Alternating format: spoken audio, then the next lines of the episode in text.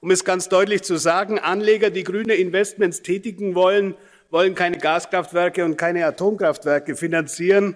Deswegen kann eine solche Taxonomie auch nicht funktionieren. Wir haben also einen Standard vorliegen, der nicht nach wissenschaftlichen Kriterien erdacht wurde und der den Marktteilnehmern nichts nützt. Und deswegen werde ich ihn ablehnen. Das hat der EU-Abgeordnete Markus Ferber von der konservativen EVP-Fraktion im EU-Parlament gesagt. Zwar hatten viele Parlamentarierinnen Zweifel, Erdgas und Atomkraft als nachhaltig zu erklären, aber am Ende haben sie sich nicht genug von ihnen gegen den umstrittenen Beschluss gestellt.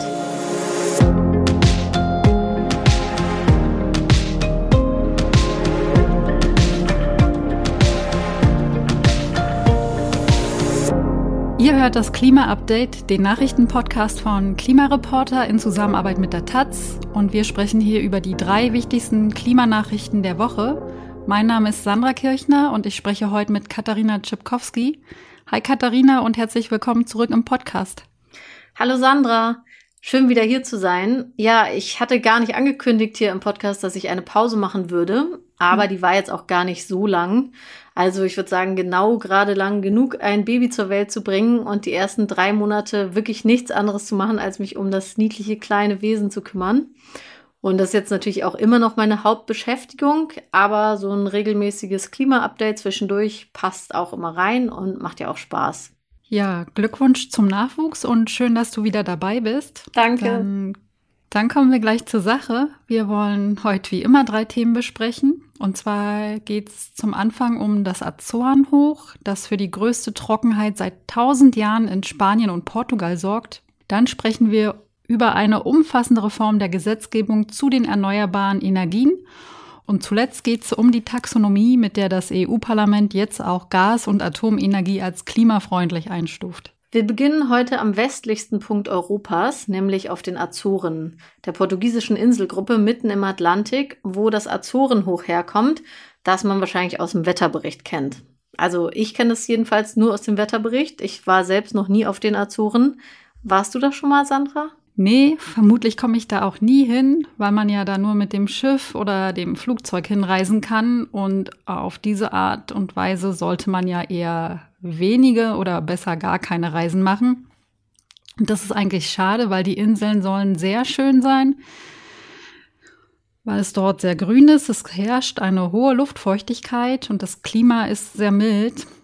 Also übers gesamte Jahr sehr angenehm und die Winter sind relativ warm und die Sommer auch nur moderat heiß.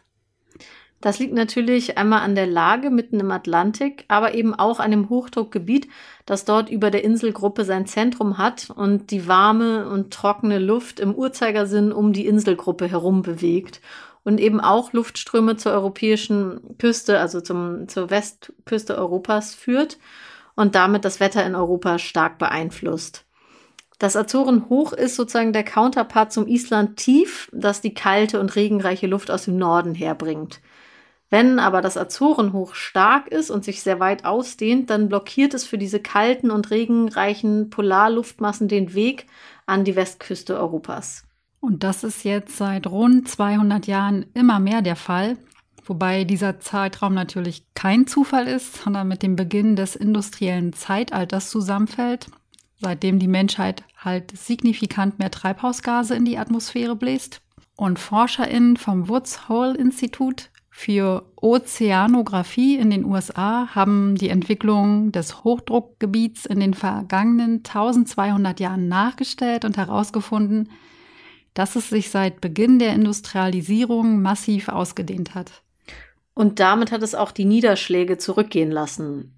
Laut den Berechnungen reduziert ein stark ausgedehntes Azorenhoch die Niederschläge in Südwesteuropa um ein Drittel weil diese regenreichen Luftmassen dann eben nicht an dem Hochdruckgebiet vorbeiziehen können und Spanien und Portugal gar nicht erreichen, sondern dann eben weiter nördlich in Skandinavien abregnen. In Spanien und Portugal ist es derzeit so trocken wie seit tausend Jahren nicht mehr. Aber auch Italien hat ja in mehreren Regionen den Wassernotstand ausgerufen und in Mitteldeutschland herrscht auch jetzt schon Dürre. Und leider wird diese menschengemachte Entwicklung sich in naher Zukunft ja auch nicht umkehren oder stehen bleiben, weil wir ja auch nicht plötzlich aufhören, CO2 zu emittieren, sondern ganz im Gegenteil, so dass die Prognosen düster sind. Die Forscherinnen des Woods Hole Instituts gehen davon aus, dass das Azorenhoch im Laufe des Jahrhunderts weiter wachsen wird, was für Landwirtinnen schon bald existenzbedrohend sein könnte. Zum Beispiel könnte der Oliven- und Weinanbau auf der iberischen Halbinsel zusammenbrechen, weil gerade Wein viel Wasser braucht, sodass die Forscherinnen annehmen, dass der Weinanbau schon bis 2050 um ein Viertel schrumpfen wird und die Olivenernte bis Ende des Jahrhunderts um ein Drittel zurückgeht. Das sind schon traurige Aussichten. Jetzt schauen wir mal nach Deutschland, genauer gesagt zum Bundestag. Das Parlament hat in dieser Woche mehrere Gesetze zum Ausbau der erneuerbaren Energien beschlossen.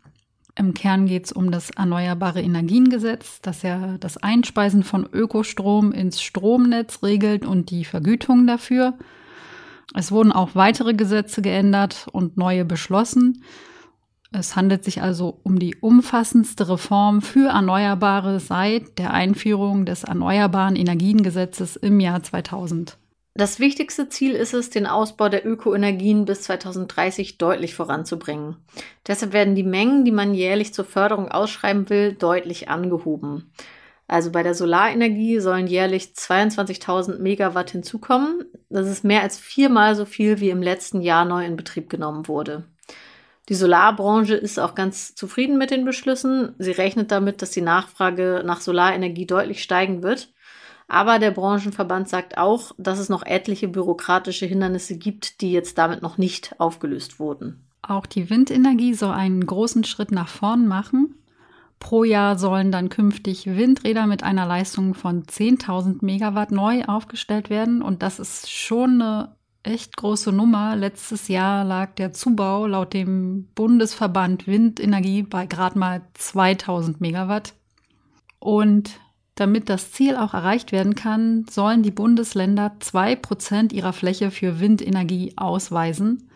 Damit will der Bund erreichen, dass auch Länder mit geringem Anteil von Ökoenergien mehr Windanlagen bauen, wie zum Beispiel Bayern oder Nordrhein-Westfalen, die eine Abstandsregel haben. Und in Nordrhein-Westfalen sagt die Regel, zum Beispiel, dass Windräder mindestens 1000 Meter von Wohngebäuden entfernt sein müssen und dann schränkt es in der Folge ja die verfügbaren Flächen für neue Windkraftanlagen ein. Das will jetzt die Bundesregierung ein bisschen aufheben und die Länder eben verpflichten, mehr Erneuerbare zu bauen. Es gibt aber auch ein Schlupfloch. Die Bundesländer können sich davon freikaufen, wenn nämlich andere Bundesländer einen Teil der Verpflichtung übernehmen. Auch die Finanzierung von Ökoenergien wird komplett reformiert mit diesen Beschlüssen.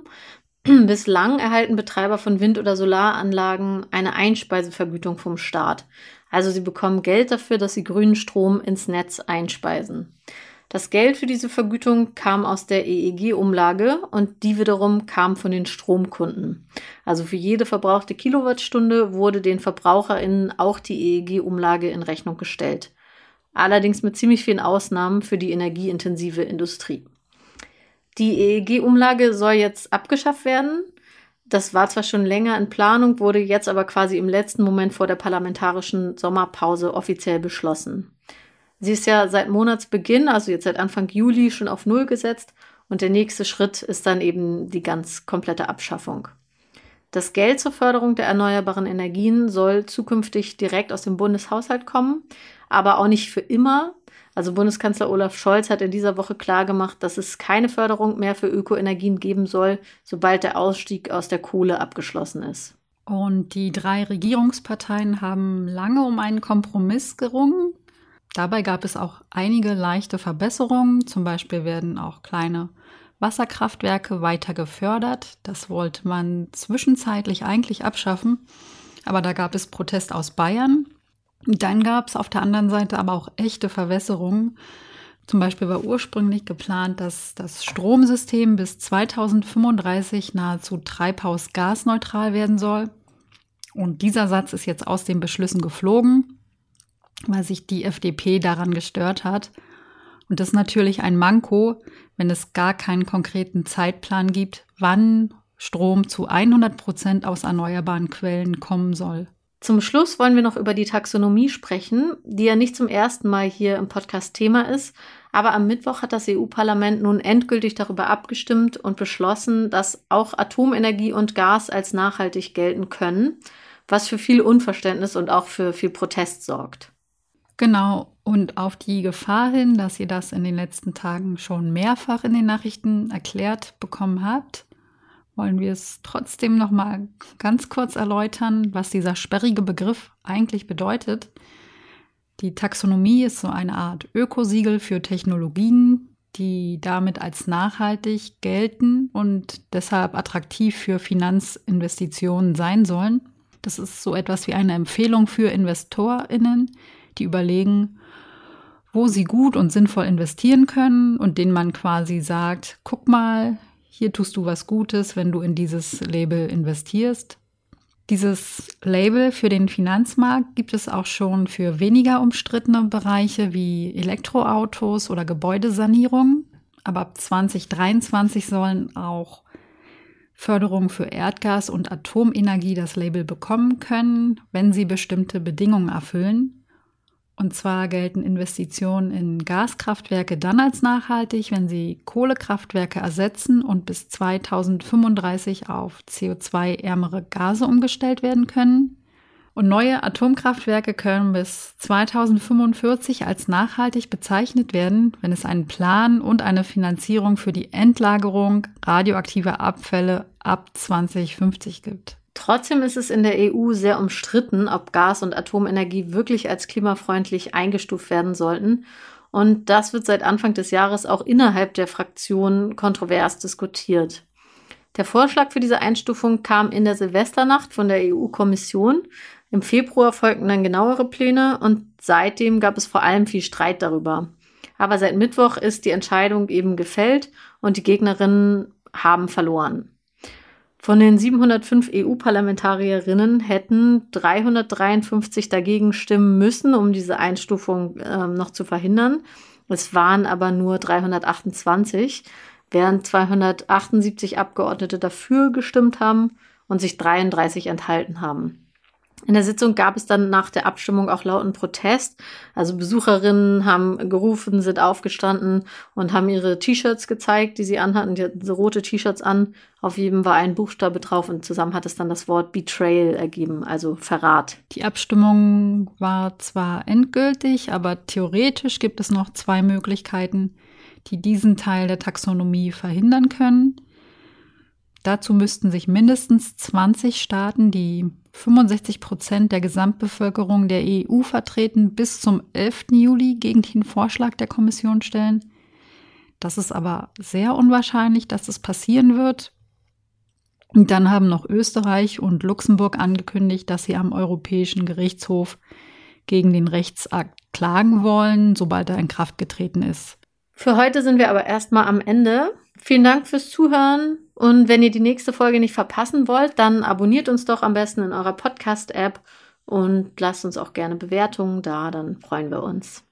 Und wenn ihr Fragen, Feedback oder sonstiges zu unserem Podcast habt, lesen wir auch gern von euch per E-Mail an klima-update.klimareporter.de. Und jetzt noch vielen Dank an Emil Burger für deine Spende. Danke auch von mir und ciao. Ja,